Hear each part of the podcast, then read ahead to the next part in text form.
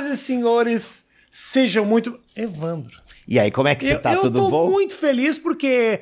Primeiro que eu não vou precisar trabalhar, porque com um amigo a gente não precisa pensar e aí simplesmente conversa. É muito mais fácil. Mas obrigado por vir aqui, irmão. Meu, eu tava pra vir desde o ano passado, mas minha agenda é complicada. A sua agenda é pior que a da Madonna, fica difícil. A minha agenda, ela é complicada, mas a tua tá complicada por quê? O que, que você tá fazendo agora, Evandro? Porque eu moro e trabalho numa clínica de saúde mental no qual eu lido com borderline, suicida, burnout, cocainônomo, é, gente que tem esquizofrenia por causa de maconha, depressivos, uma galera do crack maravilhosa e todo esse pessoal no mesmo lugar, fora os terapeutas. Então, o que não, o que não falta pra mim é emoção. Vamos começar por esse lugar. Depois a gente fala de comédia, a nossa história Sim, junto e sim. tudo mais. Mas já que a gente tá nesse lugar, você hoje está numa clínica em Itapecerica, é isso? Chama Clínica Moreira. Foi- Clínica Moreira, já faz o teu Clínica Moreira. Clínica- Clínica Eu e Moreira. Eu fui- Clínica Moreira. Eu fui o primeiro paciente dessa clínica. Ah. Foi no ano passado, quando eu abri, eu tinha que dar uma desintoxicada. Tá. Eu ainda não admitia que era adicto nem nada, fiquei Uhum. 20 dias. E eu lembro que eu fazia umas lives que eu tinha que fazer e deixava um quadro de fundo. Aí quando eu fui embora, eu falei, ah, Moreira, fica com o quadro aí. Mal, eu sabia que eu estava fincando meu pé na clínica. Aí teve o ano da pandemia, fui morar com o Darwin. Lembra do Darwin? Uhum. Claro, claro, né? claro, A gente morou juntos e tal. Usei droga pra caramba na pandemia, cheirei muito. Acho que eu cheirei um apartamento inteiro. Aí teve um momento que eu, eu não tava fazendo mais efeito. A, a minha droga de preferência é ketamina, Aham. né? Só pra deixar claro, gente, eu fui um adolescente careta, tá? Eu não fumei maconha, eu não bebi, não usei loló. Eu só fui usar droga com 29 anos. E, e era de uma maneira recreativa. As pessoas acham que eu cheiro cocaína. Não é, é ketamina, anestésico pra cavalo. E aí eu peguei e saí, dessa, saí da clínica com vontade de morar. Falei, mas como é que eu vou morar numa clínica de saúde mental? Lá tem natureza, tudo que eu gosto. Aí teve um dia que eu tava muito louco, no ano passado. Eu deixei uns 20 áudios daquele jeito pro Moreira, aquela voz pastosa de ketamina pedindo ajuda. Aí eu me internei, morrendo de medo de ter fissura, com muito medo de ter abstinência, que é muito ruim, né? E, a ketamina é muito forte. E fiquei esperando ter. Eu tava também viciado em Rivotril. Tava tomando 40 gotas de Rivotril pra dormir. Aí eles tiraram pra... pra ó, você vai tomar 18, vamos começar a desmamar do remédio. E aí, cara, no quinto, sexto dia eu falei, não tô tendo abstinência. Aí eu vou viver. Vou viver. Aí comecei a reler aquele livro de 12 passos, que foi minha quinta internação. Comecei a me interessar mais pelo assunto. Falei, cara, como é que funciona? Como é que entra essa substância? O que que faz a ketamina no organismo? O que que faz a cocaína? O que que faz... Eu nunca tinha tido pe- contato com pessoas do crack. Eu achava que crack era o pessoal que eu via da Cracolândia, a pessoa ali. Não, cara, eu vi executivos. Tem, a gente tem executivos lá que gostam de crack. Então a o crack ele pega a classe A, B e C. Então o Moreira falou assim: Evandro, é, o maconheiro, o, craqueiro, você da ketamina, da, da droga sintética, é tudo droga. É droga de preferência. É tudo adicção. E eu me achava muito superior, porque eu usava êxtase e, e ketamina. Então era bicha fina, rica, Sim. maravilhosa. Aham. E achava do mal o pessoal da cocaína, achava maconheiro preguiçoso, ó, preconceito de droga. O crack era uma coisa muito distante da minha realidade. Aí eu fui quebrando essas coisas, né? Esse- aí eu comecei a me interessar pela doença, pela adicção, não só em, todo, em todos os fatores, né? Porque ela é biopsicossocial e espiritual, cara. Aí eu comecei a estudar Freud, aí fui pra Lacan, fui pra Jung, eu sou muito fã de Carl Rogers. Falei, cara, eu tô gostando disso. E aí, como eu sou um cara humanista, né? Eu tinha uma, eu tinha uma função social que era fazer as pessoas rirem. Claro, também provocar algum- algumas, alguma- alguns questionamentos no humor, mas não necessariamente o humor tem essa obrigação de provocar questionamentos. O humor, principalmente, é pra rir. Concordo É, plenamente. entendeu? Tipo, é, é pra rir. Eu te- a gente tem que ser puta na plateia. Tipo, riu, a piada não funcionou, mudou. Riu, valeu o jogo. Quem manda é a plateia. Então eu sou bem puta no palco. Aí eu comecei a. Falei, cara, é uma nova forma de me ajudar e de ajudar. Falei, cara, eu vou morar na clínica em um mês. Falei assim, calma, pode ser empolgação, você é muito id, você é muito reativo tal. E aí eu comecei a gostar, a gostar, até que teve um evento de um paciente jovem e ele tem borderline. A gente foi comer e falou: Meu, cadê Fulano? Fulano, Ciclano, a gente foi, foi procurar. Ele tava pendurado com a corda na. Tem, tinha uma barra assim entre as árvores para fazer uma flexão. Ele tava pendurado. Já assim. A primeira reação que você tem é ficar paralisado. A minha primeira reação foi correr e gritei. Gente, fulano se enforcou. Aí chamei uma amiga minha, a gente, né, os, os- os companheiros, o, o apoio veio. Aí falou, levanta o corpo, Evandro. Eu levantei, aí levantamos o corpo, a, a corda tá muito apertada. Busca uma faca correndo na cozinha. Buscaram, aí cortamos, colocamos ele no chão. eu- aí eu peguei, abri a pupila, fomos fazer, ligamos pra ambulância, ligamos tudo. Sobreviveu. E ali, Você cara, eu re- re- reanimou, é isso? reanimou o moleque com 19 anos. É, Foi a sétima tentativa de suicídio dele. Ele é borderline sério. Isso na clínica. Isso na clínica. Então, assim, pode acontecer essas coisas. Né? E, e tá além. O cara pode, de repente, dar um soco no espelho do banheiro e se cortar. Uhum. Tá sujeito a isso. E quando eu fiz isso, é, que seria uma, uma coisa que poderia me deixar traumatizado, eu avancei uma casa e falei: caramba, é muito louco salvar uma vida. É muito mais adrenalina do que um palco.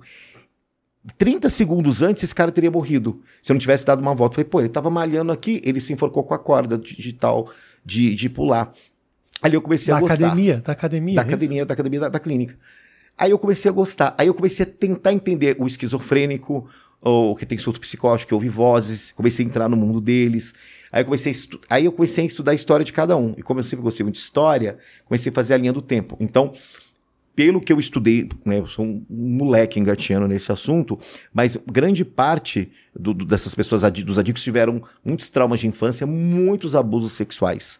Ah, pais ausentes, assim, tem a parte também do DNA, que tem um, um vô, uma mãe alcoólatra. Então é muito profundo. Até você. Então, assim, quando a pessoa chama alguém de. Ah, ah, o seu noia, né? Às vezes me chamam na rede social, seu drogado, seu noia. Quando eu comecei a escrever meu livro, falei, caramba, meu avô morreu de cirrose hepática. Eu tenho dois tios que foram mortos na prisão em Ribeirão das Neves por tráfico de drogas. Eu tenho esse DNA também. em mim. Então, você também tem uma, uma- uma predisposição genética nisso tudo. E aí eu falei, cara, algumas pessoas falam, né, de- de- dessa questão de saúde mental, o Chico Santa Cruz, o Frota fala, o Rafael William, mas o gay não fala. Aí eu me lembro de você há 20 anos atrás falando assim, Evandro, eu acho que você poderia fazer um humor gay. E eu fui contra, foi um conselho que você me deu. Uhum. Falou, Evandro, fala sobre sua vida gay, não tem ninguém fazendo isso. É, não fazer um humor gay, mas falar da tua vida Da vida mesmo. gay. Abrir o coração e contar quem é Sim. você é de verdade. Que é uma coisa que é o que o Chicó faz hoje em dia, Uhum. mas você me deu essa dica lá atrás, eu não abracei. Eu falei, cara, não tem gay falando de dependência química na comunidade gay. E aí eu peguei e pensei, eu preciso da aprovação da, da comunidade gay? Falei, não. Eu sou um cara que representa os gays? Não, não represento mais. Eu sou mais, muito mais humanista. Tem coisas que os gays, que o movimento gay faz que eu realmente não concordo. Não é nem porque eu sou de direita nem de esquerda, porque eu acho descabível e desnecessário. Falei, cara, eu vou meter o dedo nessa ferida. E aí eu tava esperando um repúdio muito grande. Quando eu vi uma. Assim, teve os biscoiteiros, ai que máximo, mas eu tava contando com os biscoiteiros, lindo, a sua atitude, bi, bi, bi, tem, tem essa parte. Mas eu queria, na verdade, pegar o público adicto, as pessoas que, que sofrem de adicção e a família. E eu fui conseguindo. Então, eu pensei, puta, como é que eu vou anunciar, como é que eu vou trabalhar? Ahn, eu vou me expor. Isso foi muito discutido na clínica. Eu falei, não, eu vou sair do armário da adicção, é uma coisa que me incomoda.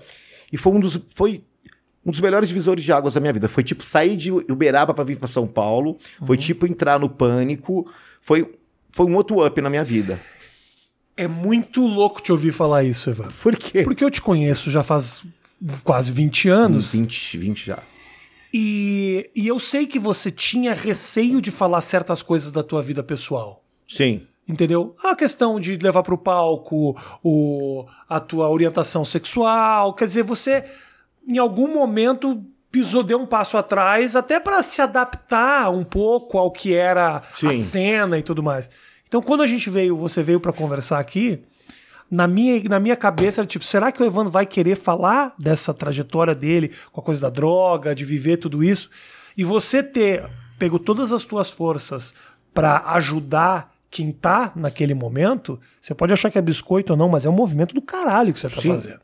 É do caralho, porque você tá usando da tua experiência pessoal para poder ajudar quem tá na mesma estrada. Lá atrás, que de repente um humorista gay assumido poderia ter ajudado, que foi um passo que você deu atrás, agora você não tá dando. Isso é muito, Sim. muito honesto, é do caralho. Sim, até porque eu me escondi atrás do Christian Pior. O Emílio me, me recomendava para eu não falar que eu era gay. E, mas as pessoas sabiam que eu era gay, então era um personagem gay. Mas O é, Emílio te indicava não dizer que na É. tua vida pessoal você era é, que eu era gay porque poderia ah, é, mexer com o patrocinador, com o anunciante, aquela coisa toda. Como você se sentia quando ele falava esse tipo de coisa?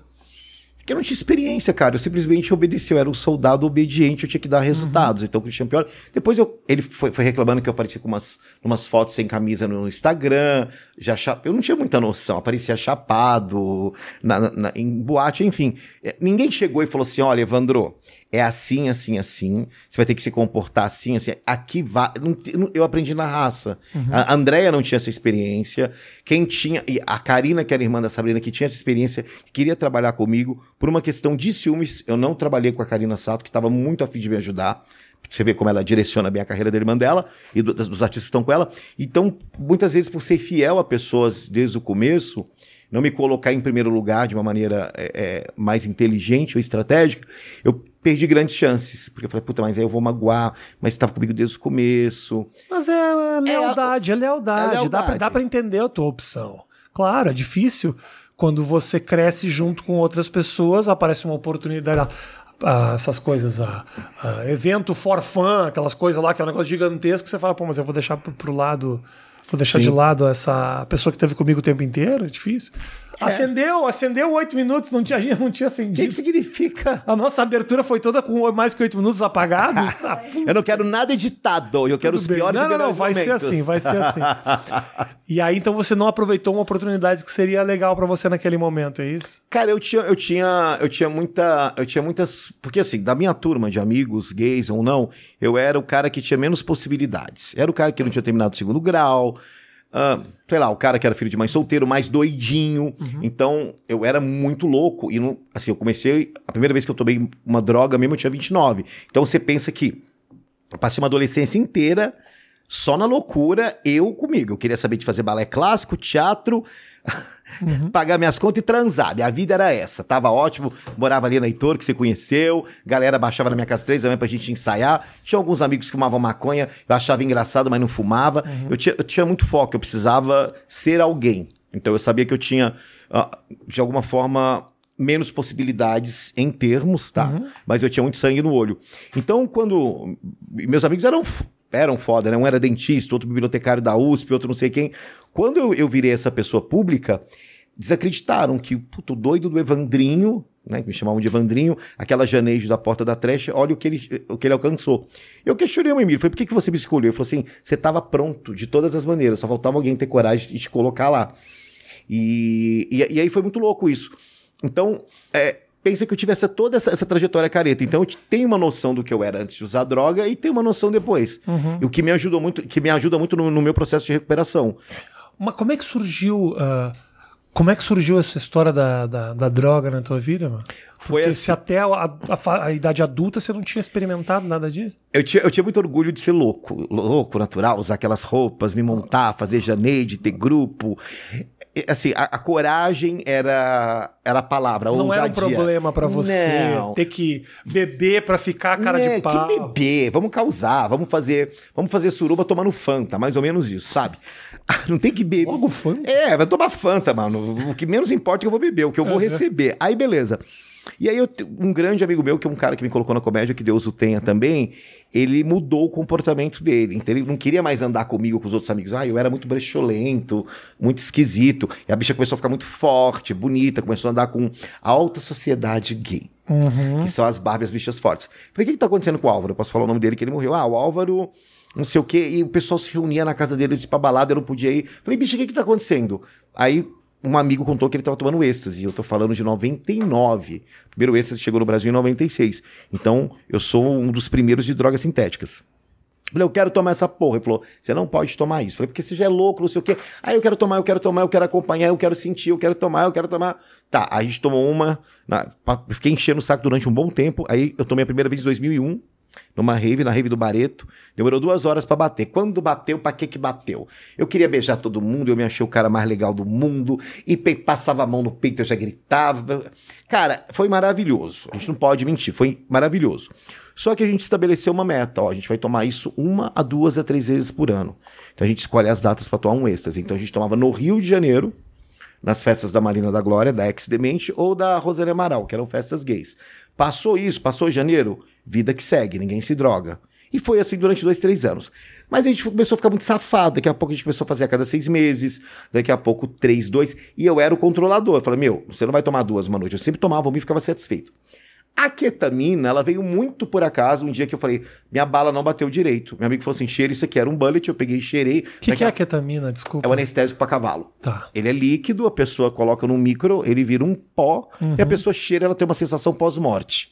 É uma coisa inteligentíssima. Eu não sei onde a pessoa tava com a cabeça para inventar de colocar o anestésico no Quem micro-ondas e foi um que pó. fez isso? Quem foi? Onde a bicha Pessoa tava com a muito cabeça? criativa. Muito louca. E aí eu flutuei, mas não gostei tanto. E aí continuei com êxtase, aí daqui a pouco tava tomando êxtase toda semana. Isso é pré-pânico, tá? Então tem, tem gente que acha que foi o pânico. Não, eu já usava drogas na minha cabeça de maneira recreativa antes do pânico. Aí teve, o ano que eu entrei no Pânico, 2007, eu levei um chifre de um cara que eu tava apaixonado, um bocó lá de São Carlos. Ah. E aí ele tava me traindo comigo com uma bicha de Belém do Pará que usava base na unha. Eu queria matar aqueles dois. Foi aquele namoro que começou em janeiro no Réveillon e foi pro, pro, pra fevereiro. Eu queria bater na bicha da Pulpare do Rio, eu queria jogar a bicha, eu queria... E eu comecei a ficar chateado, deprimido. Aí eu tava na E se você bater nela, ela não vai te responder, porque ela não vai querer que- quebrar a unha. Então é, uma, eu é uma bat- surra fácil. É, queria bater nos dois. Eu era, sempre fui barraqueiro que você me conhece. Tá. Aí eu peguei, eu tava no apartamento, tinha um bullet de ketamina, eu falei, vou fazer. Fiz, fiquei, ah. Evandro, vamos sair? Ah. Aí a gente ia desfilar na escola de samba, no- na Vila Isabel. Evandro, vamos? Não sei. Aí eu comecei a gostar de ficar anes- anestesiado. Como eu sou muito elétrico, e eu tenho SPA, que é Síndrome do Pensamento Acelerado, com hiperatividade, não queira estar na minha cabeça. Aí eu ficava assim, ah, eu ficava vendo assim, e- e as pessoas grandes, a televisão grande, eu fazia umas viagens assim. Ah. E quando eu entrei no pânico, é. 2007. Sete. ok. Aí eu tive que parar um pouco, porque ó, por causa do, do absurdo, por causa do pânico. Então, assim, se eu gravasse um mês, eu ficava um mês sem usar drogas. Então, até então a gente tem uma coisa recreativa. Quando chegou, então, quando chegou 2002, 2013, Andréa com câncer, minha mãe com câncer no, no pulmão. Eu acordei com a dívida de 70 pau de cagada do, da porra do, do, do contador da época. Falei, André, me explica isso. Aí fui processado em Londrina por um show que eu fiz. E aí tive que pagar o Diaba 4. Começou a vir, a vir é, processos é, na, pessoa física, porque o contrato que a Andrea fez foi uma cagada, não me cobria.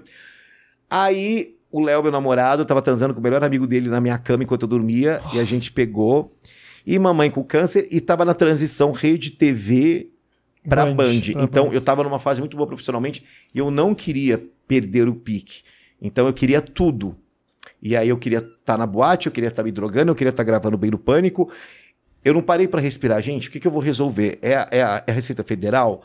É minha mãe com câncer que eu não tô conseguindo encarar? É meu amigo que tá com câncer? É André que tá morrendo? É o chifre do Léo? É, é, é, coisa pra caramba. é, não, é, foi o ano, tanto que uma terapeuta falou assim, você não ia aguentar, ia ser estourar de qualquer maneira. Aí, cara, eu comecei a usar direto, ia pra rádio chapado, e aí o Emílio começou a ficar preocupado, aí teve um dia que eu entrei muito louco na sala do time e falei, mano, me manda embora, porque eu tô drogado pra caramba, eu não estou valendo o, o, o que vocês estão me pagando, porque N bactérias minhas estavam sendo abortadas. Tio falou assim, a gente não vai te mandar embora não, você vai se tratar e você vai se internar. Então se você saía pra gravar chapado, a ponto de não render o material, é isso?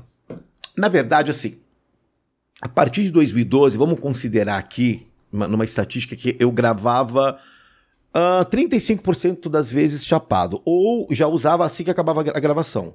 Entendeu? Só que eu não usava a quantidade que eu comecei a usar depois. Então, por exemplo, eu fazia uma ketamina, ficava muito lerdo, eu sabia que eu tinha que combater com a cocaína pra dar um up. Porque uma, uma é depressora e outra te joga lá em cima. E as bichas são loucas e na mistura faz o Calvin Klein. Eu falei, bicha, pra quê? Uma anula a outra, vocês vão morrer. E aí, ah, fui internado, fiquei quatro meses na Clínica Maia. Fabiola Hyper sabia, não soltou. Léo Dias não soltou, ninguém soltou.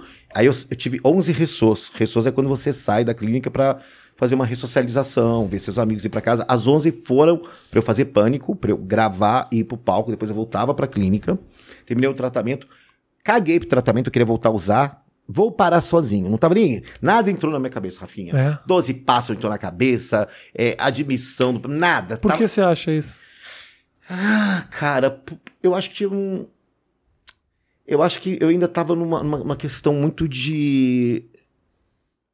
Eu tava muito perdido no sentido como ser humano, como homem. Eu queria muito ficar famoso. Aí eu descobri que eu queria ficar famoso, na verdade, porque eu queria ter uma, impressionar minha mãe. Aí quando eu vi aquele circo à minha volta e pânico, e a porra toda e responsabilidade de ser famoso, eu falei, mano, será que é isso que eu quero? Será que é isso? Puta, minha mãe não é a mesma pessoa que me criou, é outra mulher, uma mulher mais evoluída. Me coloquei no lugar dela. Então, assim, como é que e esse SIC, essa gente dependendo de mim, esses salários que eu tenho que pagar, eh, essa pressão de bope, essa selvageria, eu, eu sou uma pessoa mais livre. Então, deu um chute pra mim. Você conseguiu impressionar sua mãe? Sim. De alguma forma? Sim.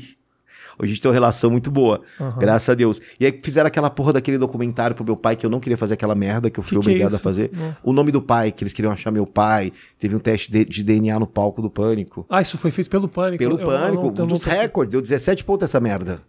Isso Indo atrás do teu pai. Ai, que não lembro. era o pai Lembro. verdadeiro. Aí fizemos o DNA do negativo.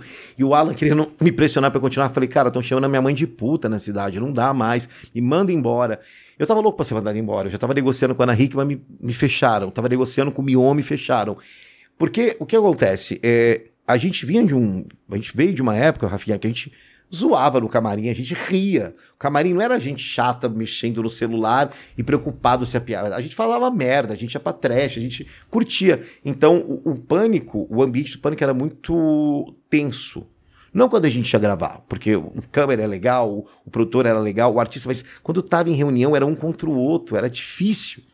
Era, era, e pra um cara mais sensível como eu, que vem com uma ética mais de teatro, uma ética mais de balé, eu era e o único gay da turma, aquelas piadas nojentas que o Bolinha fazia comigo o tempo todo dentro de reunião, então eu acabava me isolando. Então, se a Sabrina não tivesse a reunião, eu ficava perdido, que era a única mulher permitida numa reunião. Depois que vieram as produtoras. Então, a única, a única mulher que ia na reunião de elenco era a Sabrina.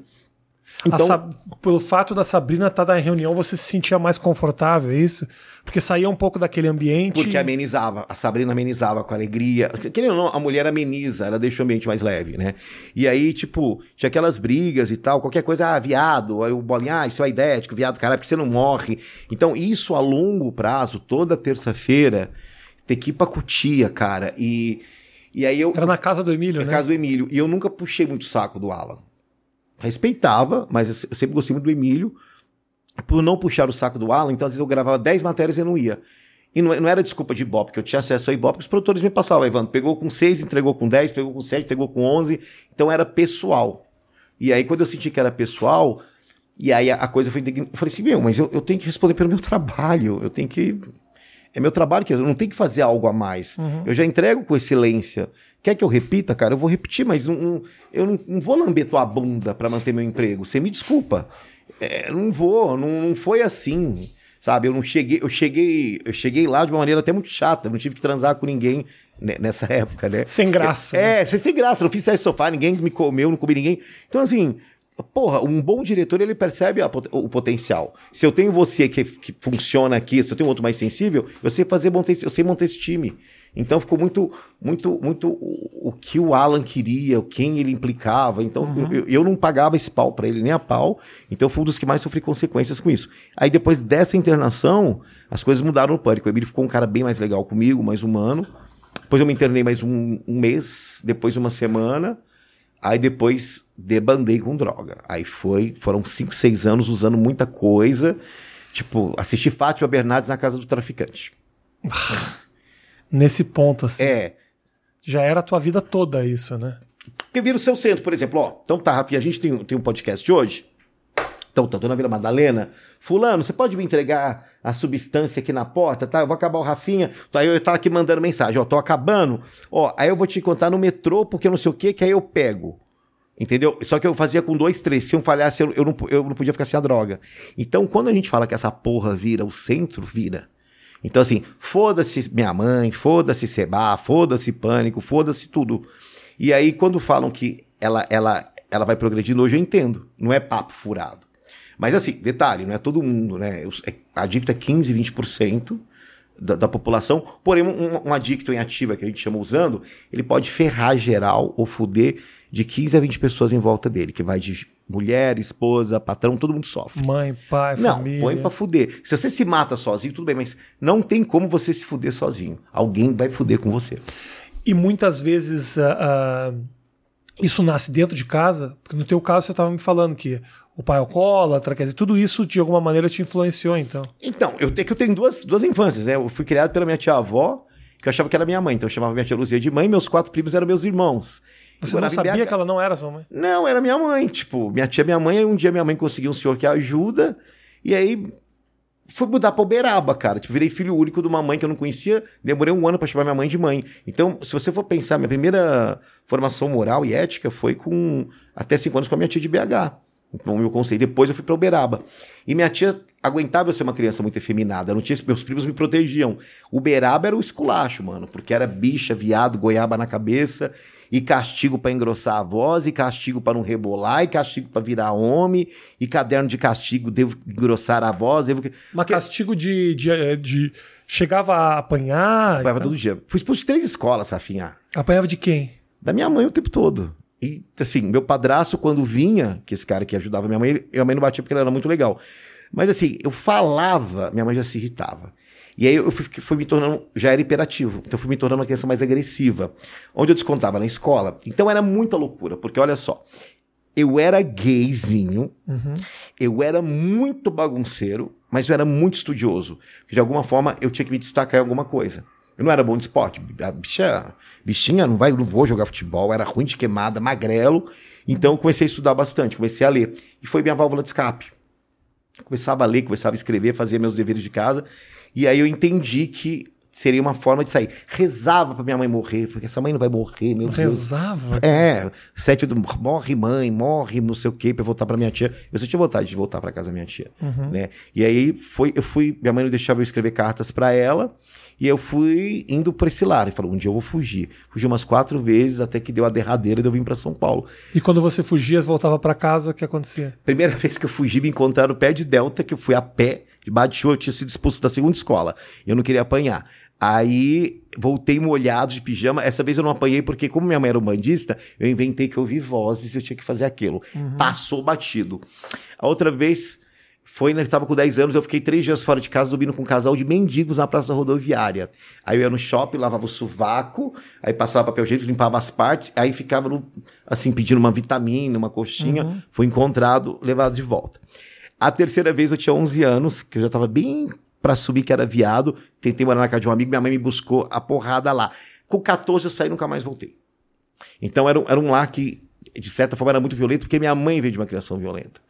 E então, assim, era, era muito, é, é, muito. É muito foda você ser, ser você não se encaixar num, num, grupo, porque você é muito gay, aí dia de prova a molecada se aproximava, porque, tipo, eu sabia muita coisa e, e, era legal. Até eu ter contato com a minha primeira turma, eu tava na quinta série, conheci um pessoal do oitava, do primeiro colegial, que era um povo bem legal, que falava muito sobre música.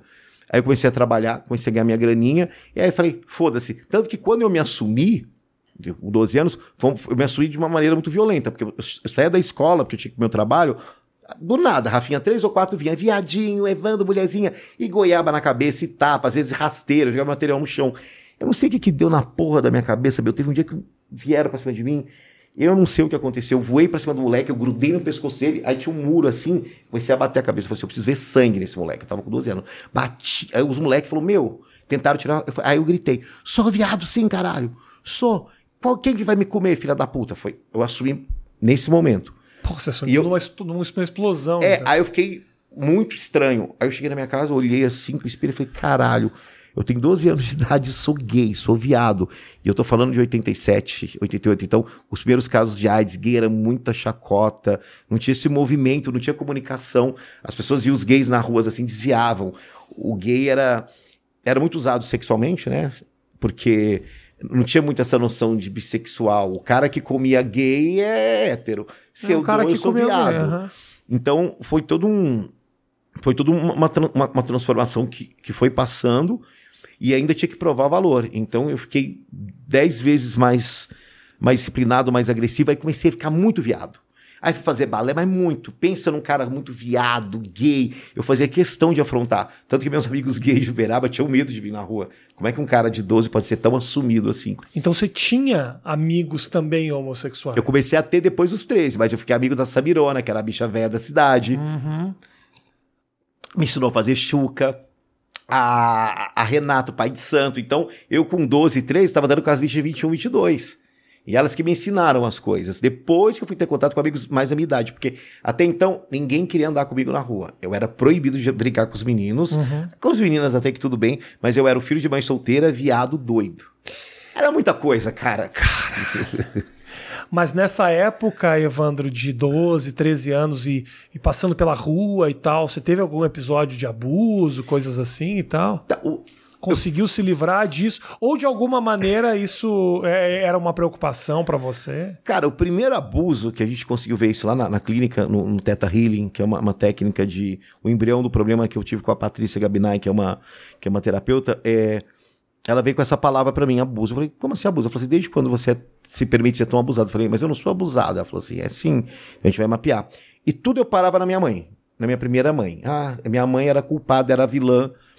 Aí ela falou assim: vamos, vamos mais pra frente. Aí eu, eu sempre subestimei essa primeira criação. Aí eu lembro, eu com quatro anos, um primo de 12 já me pegando. Ok. Daqui a pouco eu com cinco, um vizinho de 15. Aí eu com seis anos, tipo, uberava um vizinho de 18. E eu era criança, então tá. É, você tem a, a sensação do, do, prazer porque você é uma criança. Só que você não explica, você não consegue explicar que você está sendo assediado uhum. e sendo abusado. A criança não explica. Ela sente prazer e, ó, não conta para ninguém, você como criança, você não conta. É isso que acontece. E aí, é, eu fui justificar isso pra, minha, pra, pra Patrícia, pra terapeuta. Eu falei assim, não, mas eu era gay e tal, tal, tal. Ela falou, não, tudo bem, mas se você visse uma criança com tendência gay, com 6 anos, e um adulto de 18 pegando ela, o que, que você ia falar? Eu falei, eu ia matar ele, eu ia chamar ele de. Eu caí matando. Eu falei assim, então, você é essa criança abusada. Então, não me. Você não pode é, banalizar que você foi abusado. Aí eu fui entendendo. E isso criou uma coisa que eu comecei a, a, ter, a fazer sexo ou brincar com 12, 13 anos. Mas eu tinha um prazer muito grande de, na hora H de, de da coisa copular, eu cair fora. Era uma maneira de ter poder. Tanto que eu demorei três anos para transar de verdade, para valer. Eu só brincava, atiçava e saía fora. Tanto que eu tenho uma postura sexual agressiva até hoje, de chegar primeiro para não. Pra, eu não gosto de me sentir diminuído ou.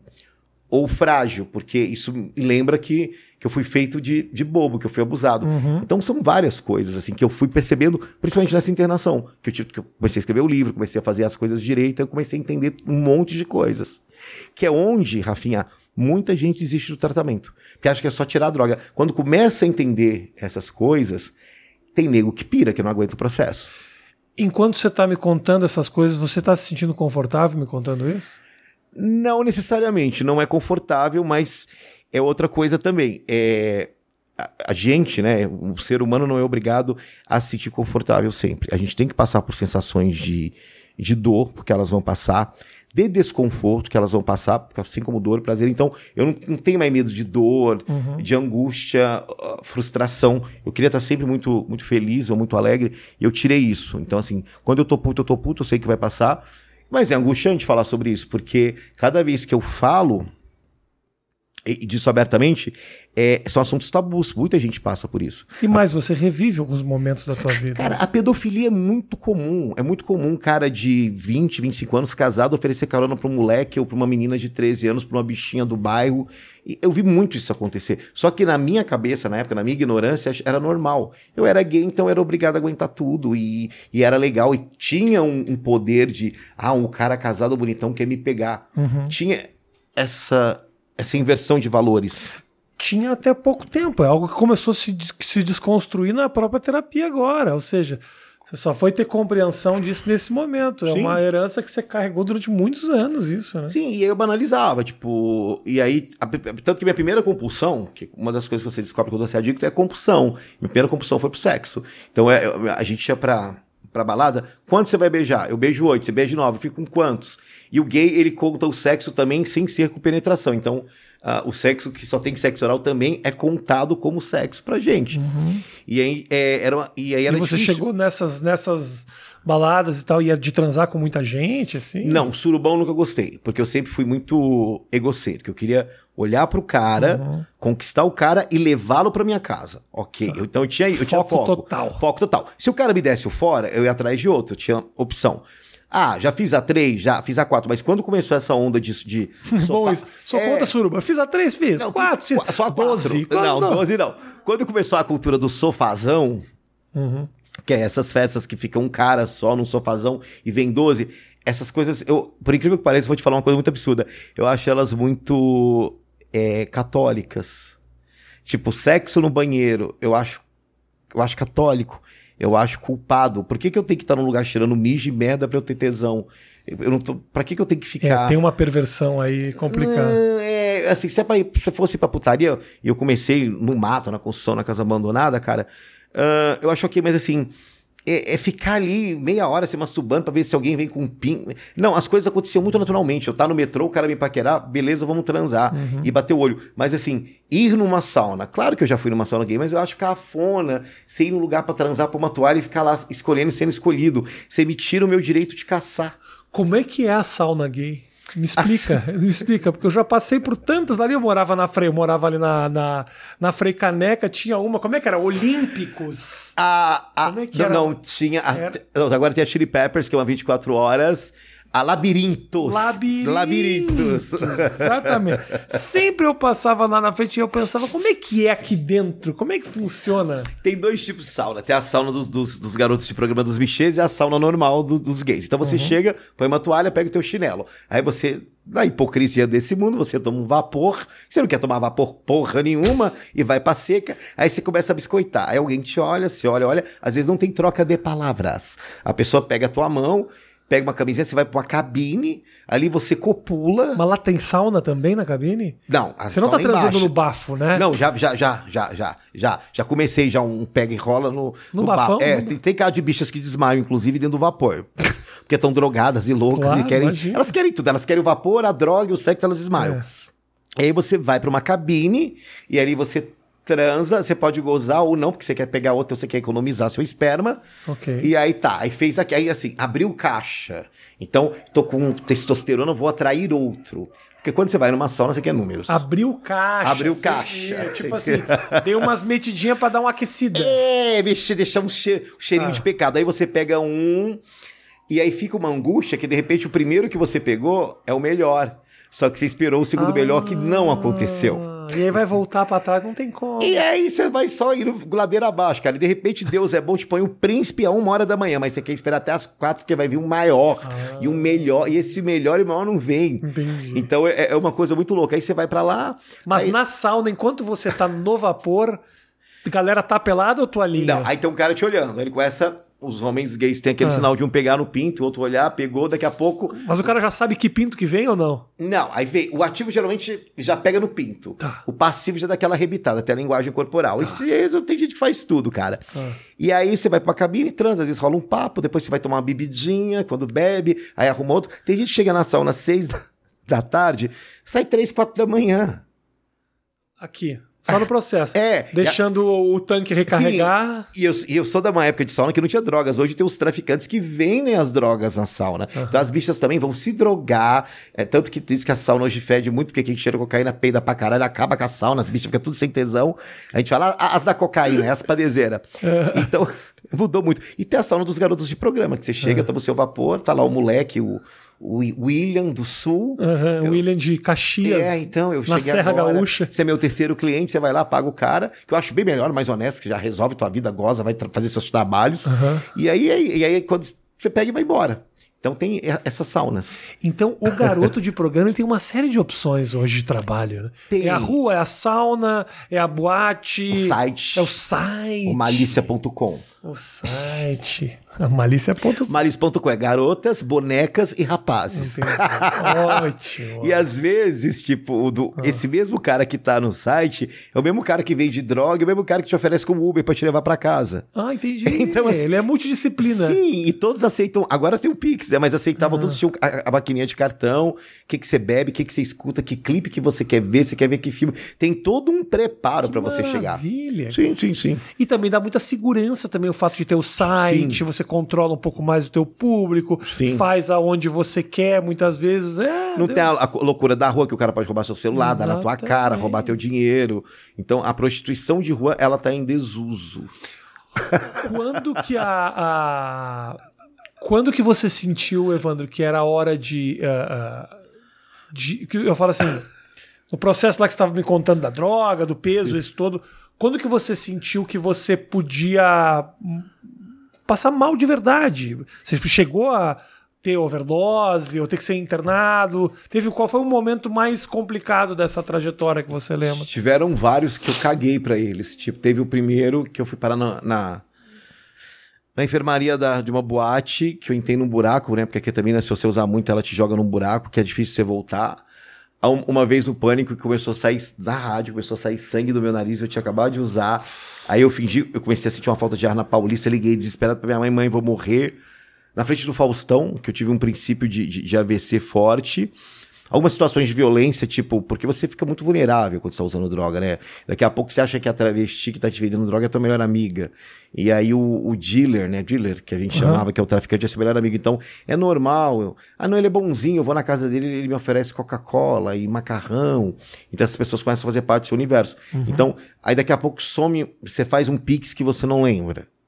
Daqui a pouco some seu cartão, porque você usou o cartão para bater um, alguma coisa de droga. Uhum. Aí, de repente, se acorda com um, um, cara desconhecido na sua casa, ou quando você acorda ele não tá lá. Você percebe que algo sumiu da tua casa. Então, eu, eu ficava sempre imaginando. Eu queria ter um puta fundo de poço pra eu parar. Não, o fundo de poço é agora que o cara ameaçou quebrar minha cara no hotel barato e eu não posso aparecer com a cara quebrada. Uhum. Esse é o fundo do poço. Não foi. Não, o fundo do poço é quando eu fui, atravessei toda a Amaral Gurgel, fui parar no terminal Amaral Gurgel e aí eu só tinha 50 reais e aí a, a travesti não me deu ketamina, me deu cocaína, eu fui cheirar no meu apartamento, fiquei louco. Fundo do poço, não. Não, mas o fundo... Foram vários ensaios. E o meu fundo de poço foi muito comum. Foi solidão, eu tá chapado em casa, ligar pro Moreira e pedir ajuda. Então, é, foi aí que foi quando eu pedi. Quer dizer, mesmo o terminal Amaral Gurgel não foi o fundo do poço. Tinha um glamour, cara. Ah, uma, tinha uma coisa meio Almodova na minha cabeça. Sim. Tinha uma coisa. Vivendo a cidade. Um menino do interior, Uberaba, em São Paulo, vencendo a cidade, vivendo a loucura da grande metrópole. Existe ainda. O cimento, a pichação. Tem toda uma poesia. O underground, né? tem toda uma poesia falsa. Que, que já tinha lá de trabalhar no centro, na trash, drag. Debochou, Aquele lugar já era um lugar que carregava esses. Pesadinho. Lugar, pesadinho, mas não assim. É, o, o lugar ali, né? O centro. A festa especificamente não, mas assim, o centro, o centrão, sai, pega busão, vai caminhando para casa. O cheiro de mijo, cheiro de barato. Mijo. Sobe ah. aquela Álvaro de Carvalho lá que passa com os mendigos. Gente tem um, vomitando. Tem, tem um, um underground glamuroso atrás disso, eu entendo. Uma eu vejo essa dolorida. poesia. Sim. Eu vejo e, essa e, poesia. E eu lembro que um dia eu tive uma cena, foi assim, uma das cenas mais loucas da minha vida. Era uma segunda-feira, eu larguei a Seba em casa, fui comprar, as travestis estavam tomando cerveja 10 horas da manhã, comendo franga passarinho. Christian, senta com a gente. Falei, vou lá, vou sentar. E elas, geralmente, elas pegam a droga na unha. Uhum. Então a gente, eu, eu sempre fazia uma, uma piada interna muito tosca que eu já bebi champanhe na taça com a Donata Meirelles e cheirei na unha de travesti. Uhum. Então elas fazem e o, o, o, elas usam Dopalém, que é muito mais forte. E aí você dava aquela. As pessoas passando de dia e eu nem aí, foda-se que eu sou Evandro, e cheirando e comendo aquele frango passarinho, tomando cerveja. Falei, gente, eu estou num filme de Fellini. É, Mano, você, como assim? Você glamorizou o negócio. Não, glamorizei e, e, era mais fácil porque eu não ia pra biqueira.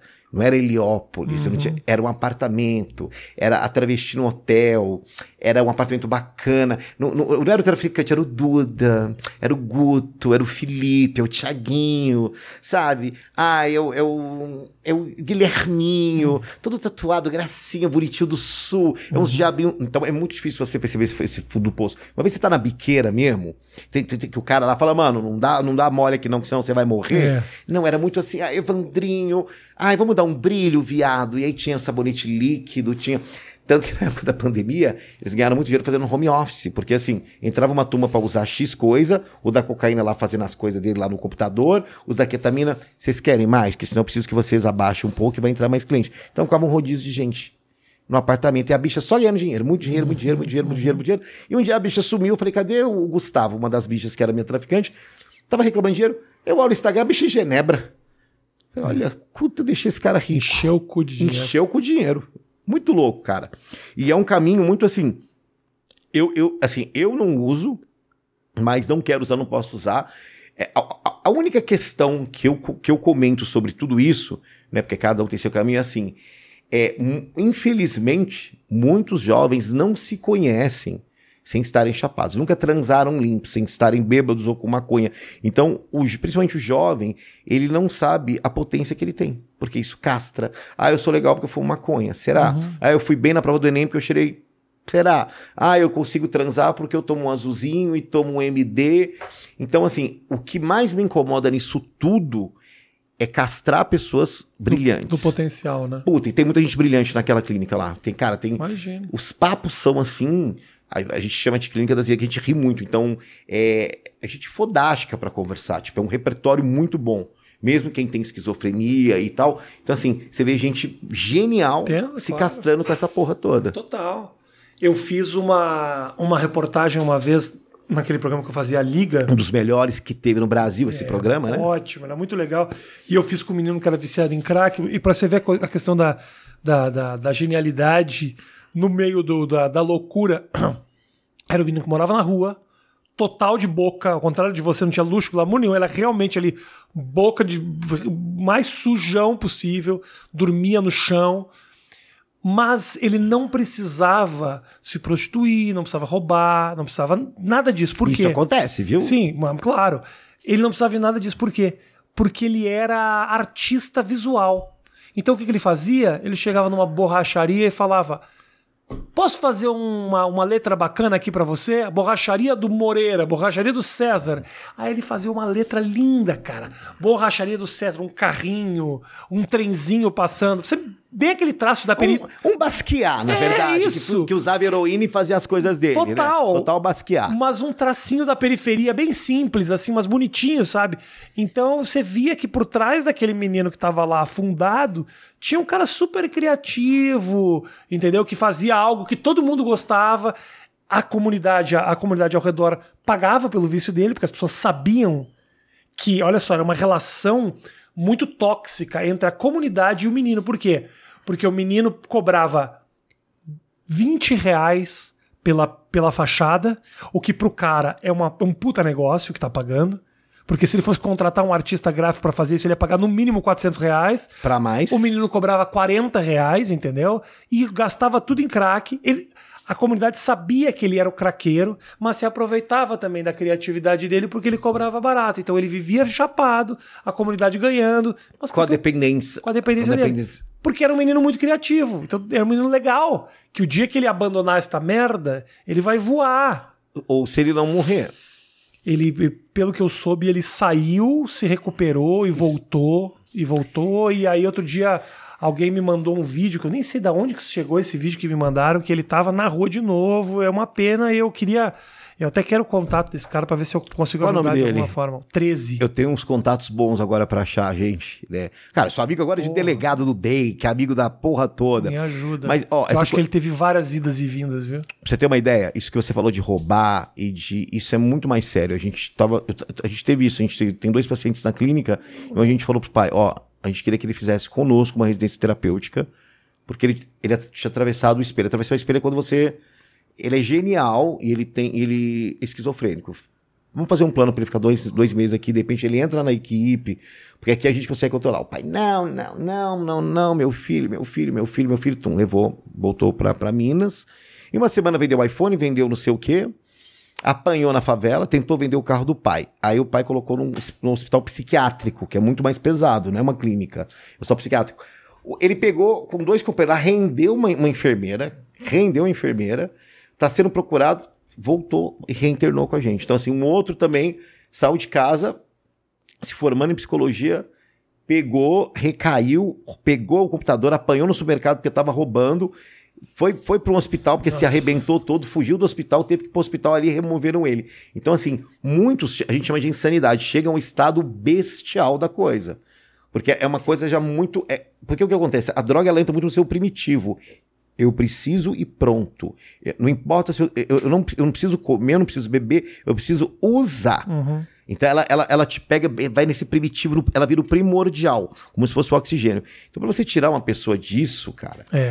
é, precisa de muito N coisas. Virou a vida dele, né? É difícil. Você acaba com. Você tem que reconstruir a tua vida toda. Não é só parar de usar, Não. ou seja, aquela. Ah, eu vou parar de me divertir. Não, não, não, não é que você Não. parar de divertir. Você vai mudar a essência do teu ser, porque o teu ser virou isso, né? O menino esse que eu tô des- te descrevendo, o ciclo dele era esse. Piche, faço, faço o desenho, uso. Faço desenho, uso. Faço desenho, uso. Faço, durmo. Faço desenho, uso. Faço- ou seja, o ciclo dele girava todo em torno da Hétero droga. se prostitui por pino. Cara, e, e- e sabe a triste notícia de tudo isso? A estatística, 3% só se recuperam. A gente queria aumentar, a gente quer muito aumentar isso para 6%. Então, assim, eu tô, eu, tô, eu tô me preparando, assim que sair o livro logo, eu tô me preparando para ter a primeira marcha da saúde mental. Pode ter 30 gatos pingados, igual começou a parada gay. Uhum. Mas eu preciso. E aí tem pessoas saindo, fazendo um trabalho. Tem uma menina chamada Borderline Brasil, que ela é incrível, que a gente vai entrevistar ela no podcast. Tem a, a Angel, que é uma menina de 18 anos, que ela fala sobre isso, as pessoas começaram a falar. E assim, e aí as pessoas começaram a perder a vergonha. Né? Acho que. E, e aí, quando eu vejo alguns comentários, eu falo assim, gente, é, essa pessoa tá disfuncional. Você não precisa. Você não precisa usar droga para estar tá disfuncional. As pessoas são muito disfuncionais, não são práticas. O ser humano deu uma regredida no comportamento gigantesco. As pessoas estão ficando bestas, uhum. bobas. As pessoas não entendem mais uma ironia. Você não pode ser debochado, você não pode ser irônico, você não pode é, claro. usar uma metáfora que as pessoas não entendem. É muito a sério tudo. Você, em algum momento desse processo, perdeu o teu humor? Eu tive dúvidas se eu ia continuar com o humor ou não. Então eu tive uma fase de, puta, eu tô falando de saúde mental, eu tenho que falar mais sério. Mas pessoalmente, durante o processo, não. você via coisas engraçadas? Não, eu sou, eu sou, uma, eu sou uma biscate da clínica, né, cara? Eu sou do pátio, eu sou da equipe, uhum. e eu eu, eu, eu, eu, moro no chalé, então eu fico na sacada, lá já tomando café, fumando, gritando com o povo. Isso é roupa que se coloca, falando, pode pôr? Não, não é porque tá na clínica que vai usar chinelo de dedo e meia. Vamos, gente, capricha nessa clínica. Então, Aí o, o, Moreira falou assim pra mim, Evandro, esse seu lado de humor ajuda muita gente. Claro. Então, quando eu pego mais os melancólicos, os borderlines, que eu me identifico mais com eles, são mais difíceis, pô, vamos andar, vamos dar um rolê na clínica, vamos conversar. Aí eles me chamam para ir para Ressô com eles. A Ressô é quando o paciente é de uma outra cidade, ele tem que sair um pouco para ir para a sociedade. Pô, Evandro, eu quero ir para galeria do rock com você, você me leva? Aí ele fica na minha responsabilidade, eu passo o dia com ele, a gente faz uma grade, ó, a gente vai fazer isso, vai comer aqui, vai fazer aqui, aí, aí tal hora você tem que estar na clínica. E os jovens gostam de mim. A molecada me adora porque eu faço palhaçada. Ah, não sei o que, não sei o que. Eu falei, aham. Então, assim, tem muito. Eu não perdi o cinismo e o humor. Uhum. Só que quando eu tenho que falar de, de, uma coisa séria, eu vou ter que falar de coisas concretas. Claro. Ah, eu vou falar sobre. Lá, uma anamnese. Eu não posso falar isso brincando. A anamnese é quando você faz o histórico do, do paciente todo. Mas aí eu, eu consegui entender que eu posso misturar o humor, tanto que nas minhas partilhas tem humor, né? Mas também tem coisas sérias. O humor nunca vai sair de mim. Eu sou um cara muito bem-humorado, otimista. Tem meus momentos de raiva, assumo. Quando eu tô puto, eu tô puto, eu dou uns barracos, mano. Eu grito. Eu, eu, não, eu não me permitia fazer isso. Eu tinha vergonha de ficar bravo, de mandar tomar no cu, de peitar. O Moreira falou assim: não, você tem que ser mais assertivo. Não, mas por quê? Mas, isso não é hora, não, cara. Porra, pra terapeuta eu dou bronca. A gente já se eu falei assim: você marcou 9h35, irmão. O que aconteceu? Ah, porque. Não, mãe, tem telefone. Ah, por que, que não ligou da tua mulher? Por que, que não mandou? Falei, meu, não tem desculpa. Me dá a pior desculpa do mundo, mas eu preciso de você no horário. Eu, igual você, Rafinha, eu tô atrasado, não consegui Uber. Eu tenho que dar uma satisfação. Primeira coisa, cara, educação e a disciplina. Eu não tenho saco pra gente disciplinada. Fui dar uma atividade, a primeira atividade que fui dar como profissional esses dias. Ah, papá, então é pra amanhã as duas. Ah, Evandro, não sei o que, não sei o que. Eu falei, gente, é pra amanhã. Eu falei, ó, se tivéssemos uma empresa, o chefe chegaria, eu quero pra amanhã, é pra amanhã. Eu quero isso pra amanhã porque vocês têm tempo de fazer, tá? Eu quero uma coisa bem feita. Ficou Boa. super bacana, fiquei orgulhoso, ficou bacana. Porque eu, se, eu não, se, eu, se eu não tiver disciplina, cara, eu não, eu não vou conseguir lidar lá fora. Se eu fizer mimimi na clínica, Ai, ai, eu não gostei da vitamina de abacate, essa clínica é uma bosta. Cara, o que, que você vai reagir ali. Aí, aí, eu sou bem grosseiro, falo uma coisa que não posso, por exemplo, ah, mas porque o Todinho. Eu falei, então, né, na Cracolândia o Todinho tava uma delícia, né? Tava maravilhoso o Todinho. Não, porque eu tenho saudade da minha mãe. Pois é, quando a gente tava tudo ali cheirando, feitos loucos, cagamos pra mãe. Gente, vou parar com esse vitimismo. É. Vamos assumir nossos BOs. Então, assim, é uma realidade que a gente fala, mas também a gente acolhe. Sim. Você fica puto com o paciente, mas qualquer coisa que acontece, você fala, meu, o que que tá acontecendo? Se acolhe. Sim. Tem uma relação meio pai. Tá é bat... bom, é bom. É, eu, eu tô virando pai, cara. Eu tô eu acho que não dá pra alimentar também o vitimismo de ninguém, não. seja lá dentro não. ou seja fora de lá, porque realmente é cansativo. Eu e tô... você tá ali para ajudar e é. a pessoa tem que se permitir ser ajudada. Eu tô também, quase adotando um filho, que eu tô, tá batendo meu relógio biológico de ser pai. Eu tô abstinente de sexo faz nove meses, né? Que eu não posso transar não durante um ano. Ai, meu Deus. Por causa do tratamento. Céu, então, eu, eu Mas nem uma punhetinha? Punheta que nem um retardado. Okay, aí eu. Ok, ok. Fico mais tranquilo assim. Aí eu olho mulher e até penso na possibilidade, o que ah, me deixa tá extremamente preocupado. Demais. Eu achei que você tinha mudado, mas não tanto assim. Não, é uma coisa carnal. Eu sou um bicho. Uhum. Sou um ser humano. Mas eu falei assim, será que. Mas algum tipo de mulher específica ou não? Carne. Carne. Entendi. que pode ser nesse momento masculina ou feminina. Só que eu não quero, depois de, um tempo que a primeira trans, o primeiro cara, eu quero um, eu quero um, um cara em recuperação, um cara de NA, não uhum. quero que vier, na verdade. Sim. Um cara bacana, entendeu? A pessoa ela tem que, ela não pode ter medo do que eu sou. Porque pela primeira, eu, eu não tenho mais medo do que eu sou, não tenho vergonha de mim. Eu, eu finalmente consegui responder a, a, minha própria pergunta. Eu seria meu amigo? Seria. Uhum. Mudaria alguma coisa? Cara, não, porque senão eu não estaria aqui agora. Acho que tem certas coisas que a gente tem que realmente passar, pastar, pra gente ser o que a gente é. Claro. Pra gente ser o mito que a gente é. Se, se, se, a gente não. A gente que não tem cagada, mano, que não tem passado, é gente chata. Uhum. Você tem que ter. Você tem que ter uma escrotidão no seu passado, senão você fica chato. Você é. fica... Porque, ó, vamos pensar aqui. É. Deus vai montar um exército uh, para é. combater o mal. Você acha que Deus vai pegar só os bonzinhos. Deus quer saber o povo que sabe o bem e o mal, que aprontou, é. que não sei o quê. Os caras que vai entender tudo. Não ah, os bonzinhos. Os bonzinhos me poupe, fica em casa. É. É, acho que pra guerra tem que ser o cara que conhece o bem e o mal, o escuro e o, e o, claro. Entendeu? Isso é que deixa o ser humano completo. Eu não tenho medo do, do, do meu lado ruim, não tem lado do meu lado mesquinho, ego, egocêntrico, egoísta. É, muitas vezes me salvam essas coisas. O, como é que você era pequeno e vivendo aquelas coisas todas e, e aonde surgiu o humor em ti? Essa é a minha grande curiosidade, assim. Como é que, apesar de todo aquele, so, aquele passado sofrido, você brilha como um humorista bom pra caramba? Da onde sai isso, cara? Você sabe que tem uma doença que o, o Coringa tem. Eu, eu quando eu assisti o, esse, o último Coringa, eu fui, eu fui é, pesquisar a patologia dele. Tem um estado de nervosismo que tudo você ri. E tem a depressão inversa, que é geralmente eles pintam o deprimido como uma pessoa mais retraída. E tem o deprimido expansivo, que a gente chama de eufórico ou hipomaníaco, que para virar para uma depressão mais triste é eu sou esse caso. Então muitas vezes que eu estava rindo e brincando, eu estava triste. Era uma maneira de externar. Então eu acho que muitas vezes a tristeza foi externada com um riso chorando. Se é que você me entende. Uhum. Então, assim, muitas vezes eu estive depressivo, mas para todo mundo eu estava bem. Porque eu estava rindo, brincando, ou sendo irônico, irônico e sarcástico. Então foi um, até uma, uma, uma máscara muito boa, uma persona que me, que me atrapalhou muito, porque na hora que eu tinha que externar a dor, ninguém achava que eu estava bem. Ah, o Evandro aguenta, o Evandro tá rindo, vamos embora, vamos meter trabalho, vamos meter coisa nele, ele aguenta. Então, é, funcionou até certo ponto, depois me prejudicou. Então, muitas vezes eu, eu vejo que a pessoa fala, ó, você está num estado de euforia, irmão. Você sabe trabalhar euforia? Por exemplo, eu fico eufórico. Eu sei que até aqui eu fico bem. Porque isso é autoconhecimento. Se eu passar daqui, eu vou para hipomania, depois para voltar, eu vou ter um anticlímax. Então eu preciso Volta maestrar. mais atrás, é Tem que maestrar o humor. E aí, é, aí, é, aí, por isso você não pode ter medo das emoções. Pô, tô puto, tô puto, tô frustrado, tô frustrado, quero te quebrar a cara. Não vou te quebrar a cara, mas vou falar isso na tua cara. Porque eu consigo encontrar esse equilíbrio. Agora, tem, é, esse é o mais, essa é a mais, mas era tão alegre e se matou porque estava depressivo e você não percebeu. Uhum. E, e, e tava fingindo que tava. Não é que tava fingindo. Externa a depressão com alegria. E você consegue identificar isso nas pessoas? Tipo, olha. Sim. Você tá, gente... você tá. Eu tô. Você parece que tá num dia maravilhoso, mas eu sei, eu sei a tua dor. Então, a gente sabe muito o IVDM, né? Isso vai dar merda. É uma. É isso. Ah, vai dar Time merda, IVDM. Vai.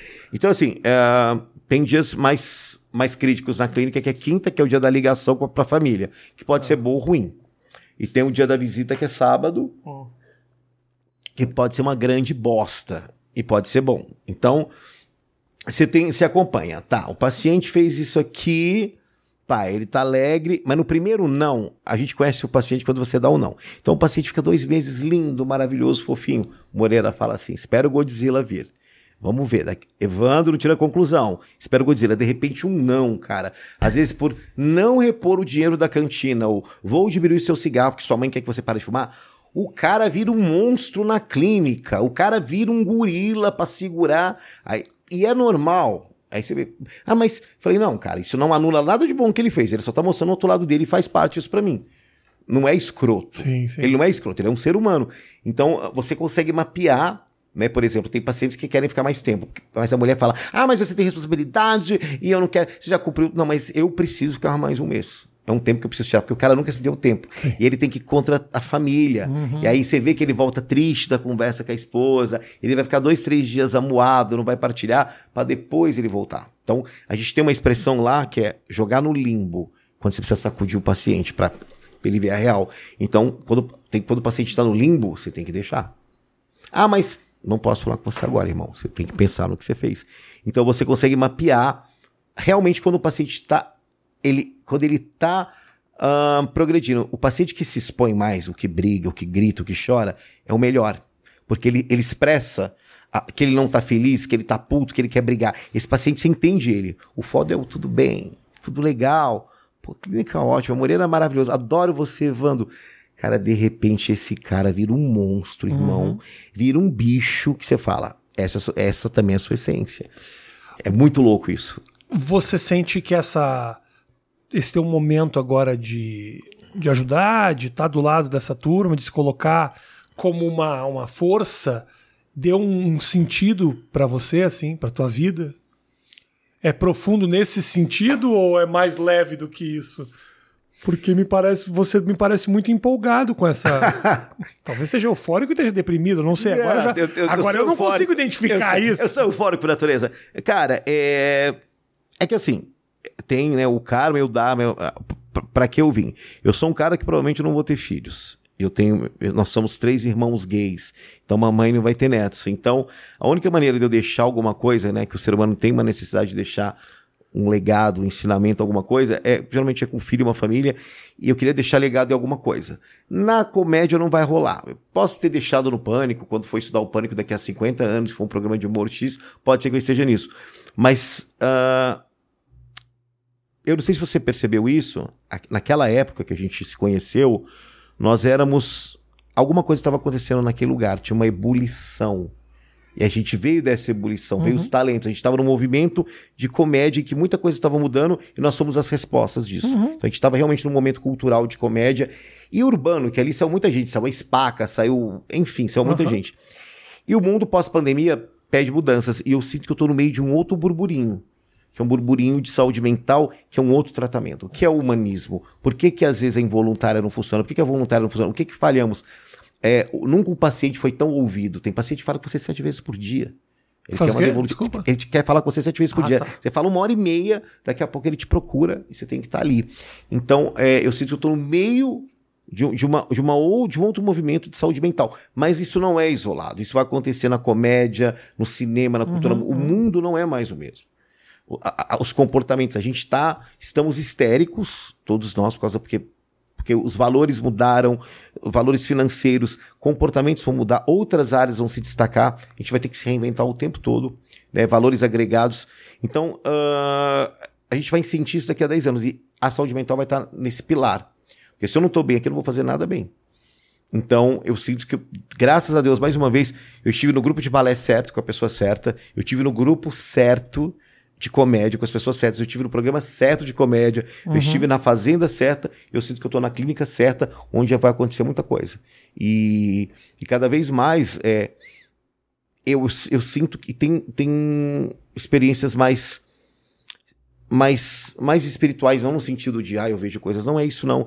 É você consegue entender. É, o Cortella fala muito isso. O quão pequeno eu sou, mas o quão grande eu posso ser. Né? Então, é, quando você entende que tem coisas maiores que você, inexplicáveis, por mais que eu estude, eu não vou saber tudo, e o tanto que eu posso ser grande em determinados momentos, mas eu também posso ser pequeno, e tem direito de ser pequeno. Então, algumas obrigações que eu, que eu sentia que ter, que ter, ser isso, ser aquilo, ser isso, ser aquilo, eu mandei tudo tomar no cu. Uhum. Ah, por que, você fez isso no seu cabelo? Porque é meu, eu faço o que eu quero. Ah, mas você tá ridículo. Eu, falei, eu sei, uma pessoa que faz isso com o cabelo, ela não tá preocupada se ela tá ridícula ou não. Ah, mas sua roupa não combinou. Foda-se, eu, eu quero assim. Ridículo, sou eu. Eu não achei é, ridículo, é, é que, legal. desculpe, eu não sou, assim, finalmente eu, sou, eu não sou um cara eu sou, não sou o cara da, da caixinha, sou fora da caixinha. Não é convencional. É, não quero ser convencional. Agora tem uma coisa que eu não entendi, Evandro, da, da, da nossa história aqui, que eu quero tentar entender. Você é de. São três irmãos gays. Sim. Por que você era o que sofria? Porque, na verdade, eu fui filho, fui o primeiro filho gay até 15 anos da, da minha mãe. Quando eu fui expulso por ser gay, minha mãe engravidou do meu padrasto. Ah, meu primeiro irmão okay, gay. Okay. Tanto que eu tenho 47, meu irmão tem 30. E meu outro irmão gay ah. não é mais Marco Vinícius, é Rafaela Colucci, é uma travesti. Você tem uma irmã travesti? Tenho. Que tá onde agora? Vive Tem patrocínio. Chama Rafaela Colucci. Sofre... Sofreu tudo. muito? Não, porque a cabeça da minha mãe mudou muito. Minha mãe acolhe muito, porque eu fico três horas. A então, então a experiência contigo ensinou ela para os filhos que viriam. Cara, eu fui cobaia de muita coisa É. nessa vida. Então fui. É muito difícil você ter um, um filho gay com 12 anos, muito louco pela Madonna, rebolando pelo bairro. Difícil pra uma mãe. Nenhuma mãe. Olha, podem falar o que for, comunidade LGBTQI, LL. Nenhuma mãe, nenhum pai sonha em ter um filho gay. Tá? E se o filho for gay, esse filho ele vai ter muito mais reconhecimento se ele for bem sucedido. Tá? Então, assim, é, é muito legal, mas até quando chega na minha casa. E o gay sente essa obrigação de se dar bem. Porque ele sabe que ele é gay, ele sabe que vai ser mais difícil. Talvez ele se esforce tanto para ser ou tão forte, ou tão bonito, ou tão, ou tão criativo, ou tão. Entendeu? Porque a gente, tá- afinal de contas, somos homem. O homem já é competitivo, competitivo por natureza. Então, parece que eu, eu- que eu saí dessa linha já de querer sempre provar mais forte, mais bonito, o que dança, o que tem amigo, tem pinto maior, o que transa. o que- eu, eu acho que essa obrigação, até que o, até o homem hétero tem, já foi. Sabe, eu, eu vejo um- uma evolução muito grande nos homens héteros que as pessoas não estão acompanhando. Eu, eu ficava conversando com os caras da Roosevelt e assim, eles ficavam falando de TI, do seriado, da... passava uma gostosa, eles olhavam, tá tudo bem. Aí os caras falavam, mano, eu queria arrumar uma namorada pra ir pra praia comigo. Cara, eu sou virgem, não quero. Ah, eu não quero pegar qualquer uma, não. E isso não podia ser falado há 10 anos atrás. Então, o homem de hoje, ele tem. O hétero, ele chora, ele gosta de tocar o violão. Não necessariamente ele. ele, ele sabe, o cara cozinha. Às vezes eu vejo um. Até. um- Uma, uma, uma- certa crueldade de mulheres com homens bacanas. Sabe? O cara tá dando ali e a mulher tá por um, sabe, por um empoderamento que elas nem sabem, porque a mulher sempre foi empoderada, ela sacrifica esse homem, obriga e xinga e, e tira o homem, tá dando o que ele pode dar e, e não é reconhecido. Que É, muito, é muito falado da violência com as mulheres, isso é real e do abuso. Mas e o abuso que os homens sofrem? O homem hétero. Que é o- que tudo vai pro canto, tudo vai pra ele. O problema da filha, da escola, da conta, da mulher, o cara é sobrecarregado. É o cara infarta, ninguém sabe por quê. É, eu acho que também tem o fato de que esse homem, pra se sentir homem, ele acha que ele não pode sofrer, ele não pode expressar. E Vira- aí dói mais ainda. Vira polvo, abraça tudo. Não, eu resolvo a reforma, eu resolvo não sei o quê, dou conta da mulher, dou conta da clínica, dou conta. Gente, uma hora que. E você, mano? É. Cadê você nessa lista Total. aí? Então a gente não é obrigado a ser super-herói. Pra gente fechar nosso papo, a clínica. Clínica Moreira, é Clínica Moreira fica na Estrada dos Maciéis. Legal. E essa clínica vai ser tua, é isso? Eu vou entrar como sócio agora em fevereiro, março. Uma Você vai- pequena. você vai ser um eu cuido do marketing negócio, e também vou, vou ser terapeuta e tal. Eu, Moreira. Legal. O sócio do Moreira é o Bira, que é dono do Instituto Bira Padilha, que cuida de moradores de rua, que é um cara super humanista também, e da dona da Itlin, que é uma puta empresa. Então, assim, é, a gente tá sendo. Nós somos muito corajosos, porque, cara, a gente faz reunião de pais toda terça-feira com a família, porque a gente tem que dar amparo pra família. Você participa de todas. Mano, é uma da manhã, a família ligando pra saber do filho, namorado. Não é só o paciente, não. É a família. Então, assim, tem dia que a gente começa às sete, vai uma. Eu, Moreira, Rita, Bruno, Roberto, é a gente ali em linha de frente, segurando a onda. E é Clínica Moreira. Fica em Tapecerica da Serra. Tem o site agora que eu vou mexer. Eu que cuido do Instagram do Moreira, da Ótimo, clínica. ótimo. E sabe uma coisa muito boa? A Pô, aqui, ó, bota aqui na câmera aberta o arroba. Que que é arroba o quê? Arroba Clínica A Moreira. A Moreira com dois A. A Moreira. A Moreira. Aqui, ó. Você que não sabe o que, que você quer fazer de férias, passa o mesmo uma clínica de saúde mental. Boa. Você volta para um repertório. Não necessariamente de drogado, né? Não, porque lá, lá a substância é proibida. Aham. A tendência é diminuir medicação. Eu, eu já durmo sem Rivotril, eu durmo normal. Eu deito, capoto. Leio alguma coisa, capoto já. É para você observar comportamento. Porque a partilha é muito importante. Uhum. De repente você tá lá numa partilha, o cara, ah, então aí eu roubei para usar droga. O outro fala assim, identifico. Fala, opa, peraí. Ah, então, mas aí eu me prostituí, minha mulher não sou. Ah, identifico. Então as máscaras caem. Uhum. Você começa a ser honesto. Então, ah, o outro aprontou, tal, tal, tal. Tá, beleza, aprontou, a gente ficou puto. No outro dia seguinte, e aí, vamos tomar café, vamos conversar? Você sabe que o ser humano é falho. Finalmente você entende que você é falho, o ser humano é falho. E Isso que a clínica, por isso que é além. A, a, a droga é a cerejinha do bolo, é o tratamento humanizado. Que eu, eu- eu tenho que pegar esse cara, Rafinha, e voltar ele para a sociedade. Eu preciso colocar esse cara funcional. Eu preciso fazer que nem os americanos fazem: 15% de, de, de funcionários adictos em recuperação. Eu preciso pegar esse cara para ele contar a história dele. Entendeu? Eu preciso ter histórias boas para E contar você conta caras. bem a tua história também. Isso é bom. Nem começou ainda. Nossa. Não, e foi muito legal te receber, cara. Foi muito legal. Foi muito emocionante porque você é um cara que, cara, você tava no começo de um. Por isso que eu te falo. A gente foi Não vou. Foda-se se acha a gente pretensiosa. Nós fomos o. Asdrubal trouxe o trombone da nossa época. É. Cara, você brigando pelo stand-up. Ninguém sabe que você brigou pelo stand-up, que você que peitou, que você veio com essa ideia. Aí o Mansfield te ajudou. Ninguém sabe metade da história. Que foi a Grace que começou com essa coisa de humor em bar. Ninguém sabe. É, ficou, começou. é, A gente tá numa geração, tudo começou a partir dos, dos quatro amigos e a partir de Pablo Vittar.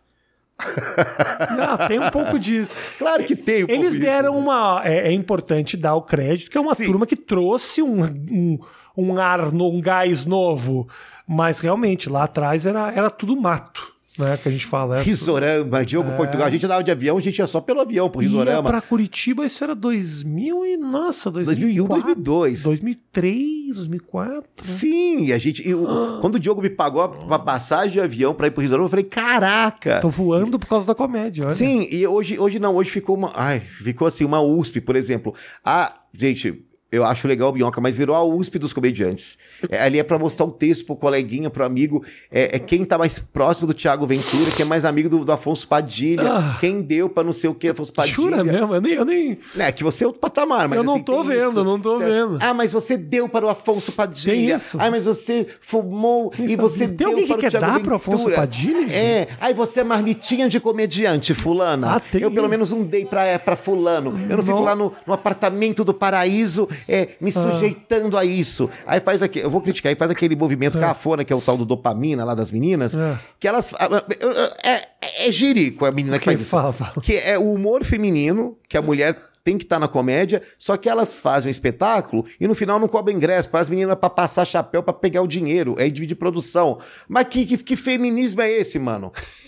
Mano, você põe Como lá assim? quatro, Não cinco comediantes. Não tem ingresso? Aquela Renata, não sei das quantas, ela faz isso. Aí não tem ingresso. Aí depois que as meninas fazem um show. Aí fica Passa o chapéu? Ah, mano, vai tomar no cu. Pega o ingresso, põe, paga as meninas direito, paga a produção. Aí quer pa- pagar de. Aí atrasa o movimento feminista. É quando eu falei isso, não, mas. eu- Aí tem que um viado mostrar ali, ó, tá errado, cara. A É. menina tem direito de ganhar a mesma coisa que o homem. Eu já fui em show e falei assim, meu, tá faltando mulher no elenco, só tem três, quatro machos aqui. É. Cadê mulher? E aí elas fazem o dopamina. E algumas, algumas, e aí elas, é pra Renata, pra Renata, sei lá, Renata alguma coisa, da É. menina lá. E ela nem é boa de palco. Agora que eu também não sou da comédia, foda-se, foda-se, foda-se, foda-se, fala mesmo. E aí a porra, aí fizeram mamacita. Três dias da porra do. E aí o show. Mas não é legal ter show só de mulher? Não, é legal? É legal. O que eu fico puto, porque a gente tinha da época que tinha o TPM, tinha o Monte de Salto Alto. Isso. É que não se cobra ingresso. Elas têm que passar Eu não chapéu no final. Ah, mano, eu sou da, da geração da Michelle, que, que, que sabe, a gente recebia, mal ou bem, era dividido. Aí não, aí faz o Mamacita, que é o festival, aí cada hora é num lugar e não sei o quê, três dias que só de show de, de, de mulher. Eu falei, mas que coisa mais estranha tudo isso. E também é culpa dos caras que não põem mulheres nos, nos elencos. São Isso poucas. sim, isso é sim. muito. Eu já falei, põe Eu concordo com no você elenco. e eu acho que foi algo que eu não prestei atenção quando eu tinha o Comedians. Eu poderia ter olhado isso, eu não, eu não me metia, obviamente, na escalação. A gente. Ah, e foi. Tinha algumas mulheres que eram frequência, eram, eram muito frequentes no clube, mas a verdade é o seguinte: até pouco tempo atrás, Evandro, tinha pouca mulher que podia bancar 15 minutos em cima do palco Sim. sozinha, entendeu? Agora, com esse movimento aí que tem. Eu não sabia que tinha esses equívocos aí e tal, Tem mas, mas, mas acabou revelando uma turma muito legal. Tem uma turma Outro dia eu, muito olhei, eu vi boa. uma menina tão bacana que se apresentou A lá. Bruna Braga, não, a. Bruna Braga não é. Não, é até legal também. Tem a Giovana Fagundes, que o pessoal não gosta, mas ela é boa no palco pra caralho. Giovana Fábio. A Giovana, ela paga por ser bonita, né? Como ela é bonita, o pessoal fica irritado com Ah, ela. a menina com cabelo crespo. É, mas ela é boa de texto, ela é trabalhadora, Ela é boa, ela é sensual, e aí o pessoal Boa. fica puto porque, Porque ela é ela é bonita. gostosa. Porque ela é Ah, gostosa. entendi. Aí, e ela é boa no palco. Só que assim, é, as pessoas não gostam, mas ela, cara, ela é bonita e gostosa e faz bem o texto, faz as coisas dela. Bruna, Bruna eu sei quem é. Tem a Bruna Louise, que é a boa. Bruna Luiz. Aí tem as antigas, a Mel, que as meninas boas e A tal. Mel é muito boa. Mas a questão é que a assim. Mel é a melhor pra mim. Que, que eu, das coisas que eu vi, melhor também. É tão subjetivo. Talvez é porque o carinho que eu tenho de ter visto a, a estrada dela inteira. Sim. assim. Tem a Cris Paiva, tem a. a... A Cris Paiva tá, tá voando, hein? É, Cris Paiva tá o voando pra caramba. podcast lá, pô, Mas é boa, boa. Por quê? Tem história pra contar, viveu É muitas muito coisas. boa, muito boa. Então, eu, eu, eu ficava vendo aquelas coisas. Aí, quanto que tá esse ganhando esse show? Eu Pensei, cara, esse cara aqui tá fazendo comédia porque ele vai ganhar 100 reais tomar uma cerveja e comer uma menina no final do show. Ele tá cagando. Quando, porque, meu, comédia é comédia. Tá, que- qual é a sua influência? O que, que você gosta? Aí eu. Mano, você não sabe quem que é o. Você não tem obrigação, você não sabe quem é o Jalen, não. Você não sabe o que é o humor clownesco? Não.